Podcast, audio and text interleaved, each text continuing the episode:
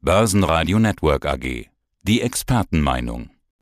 Der Eurofinance Weekly Podcast. Alles Wichtige um geldpolitische Themen, Banken und Personen. Ja, mein Name ist Andreas Scholz vom Finanzplatz Frankfurt von der DFV Eurofinance Group und ich freue mich auf unseren geldpolitischen Talk hier im Eurofinance Podcast. Es geht ja rund um Märkte, Konjunkturdevisen und auch sicherlich wieder die Notenbank. Starten wir mit der Insel. Die gute Nachricht, nach nur 45 Tagen tritt die britische Premierministerin Liz Truss zurück.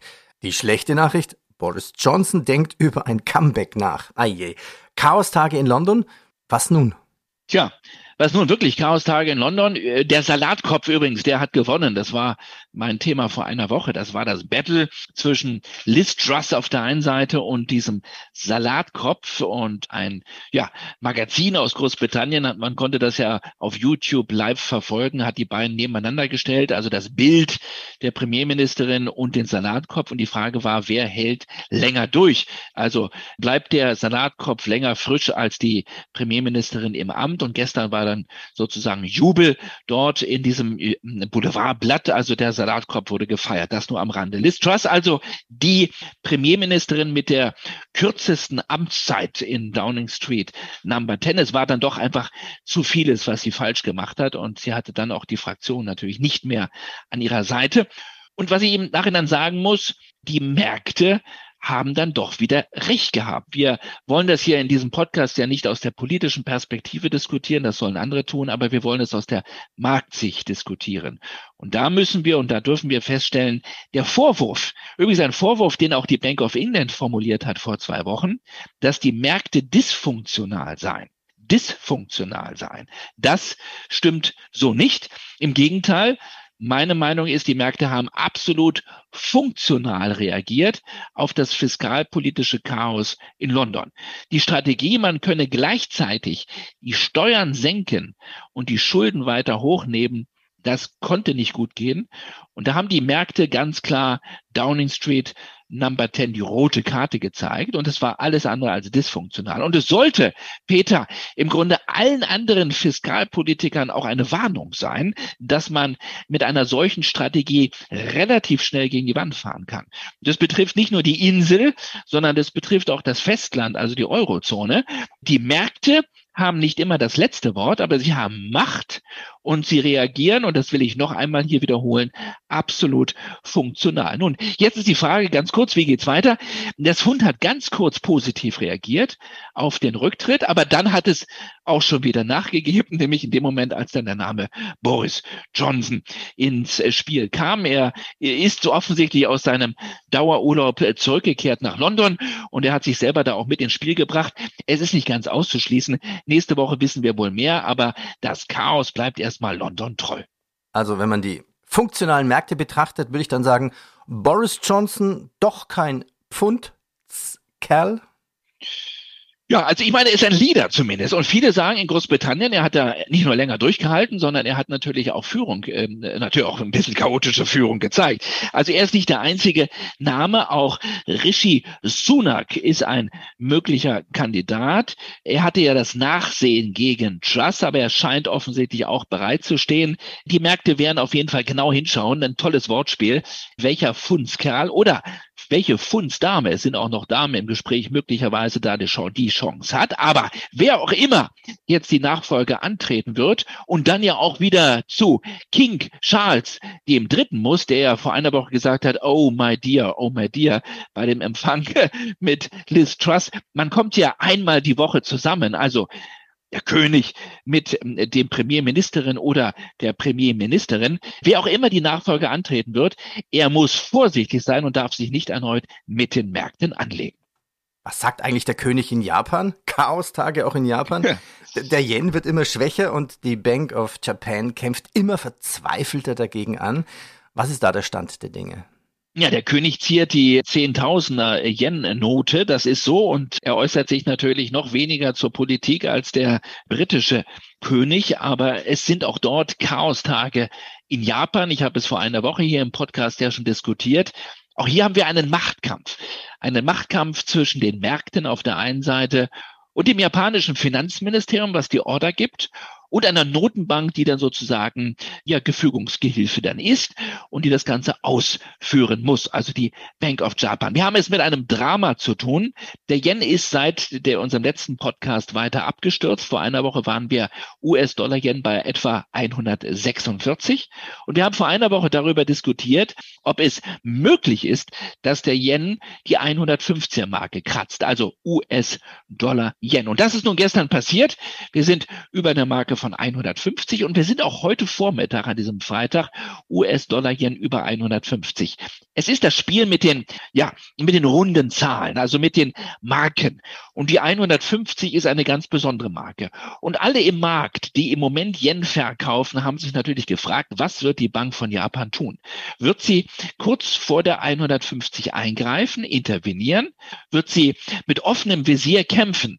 Und wird sie sagen, wir werden nicht zulassen, dass der Yen sozusagen so weit fällt, dass US-Dollar über 150 steigt. Also Intervention, ja oder nein? Und nun ist es doch passiert. Die Märkte haben die 150 gestern geknackt. Dann ging es wieder knapp unter die 150 runter. Heute früh sind wir wieder über der 150, ohne dass wir irgendetwas von der Bank of Japan gehört haben. Man muss ja Interventionen dann nicht bestätigen, Peter. Es könnte sein, dass es also es hier um eine heimliche und verdeckte kleine Intervention handelt, weil wir im Moment eine Bewegung sehen, immer so um die 150 herum. Keiner weiß so recht. Hat sie es jetzt getan oder hat sie es nicht getan? Man nennt diese Strategie sich gegen den Wind lehnen. Das heißt also, die Notenbank gibt nicht zu, was sie getan hat. Sie will aber auch die Märkte damit natürlich verunsichern. Und alle, die jetzt weiterhin Yen verkaufen, sollen ein bisschen in Sorge sein, dass irgendwann der große Knall kommt. Also das Thema ist weiterhin spannend und es wird uns weiterhin begleiten. Und gleichzeitig ist die Bank von Japan, das will ich noch dazu sagen, im Markt drin weil sie Staatsanleihen, weil sie Staatsanleihen natürlich im großen Umfang weiterhin kauft, weil die immer schwächer werden, weil die heimische Währung immer weiter abwertet. Also ein Teufelskreislauf im Moment in Tokio. Sich gegen den Wind stellen, ja, schöner Begriff. Kommen wir zu uns zurück. Rezflation, also ein schönes Kunstwort. Geht das wirklich beides? Also Rezession und Inflation? Ja, ich beschäftige mich an diesem Wochenende mit dieser Kombination noch einmal. Ich habe schon einmal von Rezflation gesprochen. Wir kennen ja eigentlich nur den Begriff der sogenannten Stagflation, aber wenn die Wirtschaft jetzt wirklich nicht nur stagniert, sondern wenn wir an Wirtschaftskraft ne-, verlieren, also die Wirtschaft zurückgeht, dann haben wir eine Rezession. Und wenn wir gleichzeitig eine Inflation haben, habe ich mir das Wortspiel Rezflation ausgedacht. Wir hatten in dieser Woche hier eine kleine Konferenz mit Stiftungsvertretern und da habe ich diskutiert, geht denn eigentlich beides? Also können wir wirklich beides gemeinsam erleben. Eine Zeit einer schweren Rezession, wo die Wirtschaft einbricht und gleichzeitig eine hohe Inflation. Oder ist es nicht doch so, dass irgendwann die Preise runter müssen, wenn die Wirtschaft so stark einbricht? Ergebnis war, gut, man hat immer nicht das Ergebnis, aber meine Denke hat sich ein bisschen verändert auf das Thema Inflation. Und das wollte ich heute den Hörerinnen und Hörern mitgeben. Es könnte sein, dass wir wirklich bald die Spitze der Inflation gesehen haben, weil beides sagte mir ein Ökonom geht nicht. Sie können nicht auf der Autobahn gleichzeitig Gas geben und auf die Bremse treten. Also mit anderen Worten, die Rezession könnte kurzfristig stattfinden, also ein Übergang von Stagflation in Rezflation. Wenn diese aber dann sehr stark wird, die Rezession, und wir an Wirtschaftskraft deutlich verlieren, dann werden wir das zwangsläufig bei den Preisen sehen. Und dann werden die Preise auch zurückgehen, weil die Nachfrage zurückgeht. Und wir werden, das fand ich so einen tollen Begriff, ich darf den Herrn hier äh, äh zitieren als Quelle, Kurt Neuwirth hat das gebracht von Neuwirth Finance. Der sprach von der Mutter aller Basiseffekte, die wir im kommenden Frühjahr erleben werden. Das finde ich toll. Also nicht die Mutter aller Blasen, das gibt's auch, aber die Mutter aller Basiseffekte. Im kommenden Frühjahr, wenn wir dann sozusagen auf März, April wechseln, dann werden wir natürlich allein schon aufgrund des Basiseffektes einen deutlichen Rückgang der Inflation sehen. Er will damit nur sagen, die Zinsen, die im Moment so hoch steigen, und wo sich viele in Sachen Baufinanzierung Sorgen machen. Soll ich jetzt bei viereinhalb Prozent, bei fünf Prozent mich committen? Da sagen viele jetzt doch Vorsicht. Der Markt ist stark nach oben gelaufen. Möglicherweise wird sich das in sechs Monaten schon wieder gedreht haben, weil, Klammer auf, Klammer zu, Rezession temporär gehen wird, aber nicht auf Dauer. Das ist ein ganz spannendes Thema und ich glaube, damit muss man sich noch mal ein bisschen länger auseinandersetzen. Was ist es dann? Eine Blitzrezflation? Ja, zumindest mal was ganz Schnelles. Es ist schon ein Blitz, der einschlägt, aber wie gesagt, etwas, was wahrscheinlich über Monate nicht gehen wird. Und eins muss dann sich durchsetzen, die Rezession oder die Inflation. Und wenn die Rezession ein bisschen länger geht, dann kann die Inflation nicht da bleiben und dann muss sie eigentlich zurückkommen. Ob sie natürlich später gleich Richtung zwei Prozent wieder zurückgeht, das ist eine andere Frage, das glaube ich mhm. nicht. Aber sie wird nicht bei sieben, acht, neun Prozent bleiben. Die Inflation wird bei einer Rezession dann runtergehen Richtung drei, vier, fünf Prozent. Und damit schließt sich eigentlich auch eine logische Frage an. Was heißt das dann wieder für die Zinsen?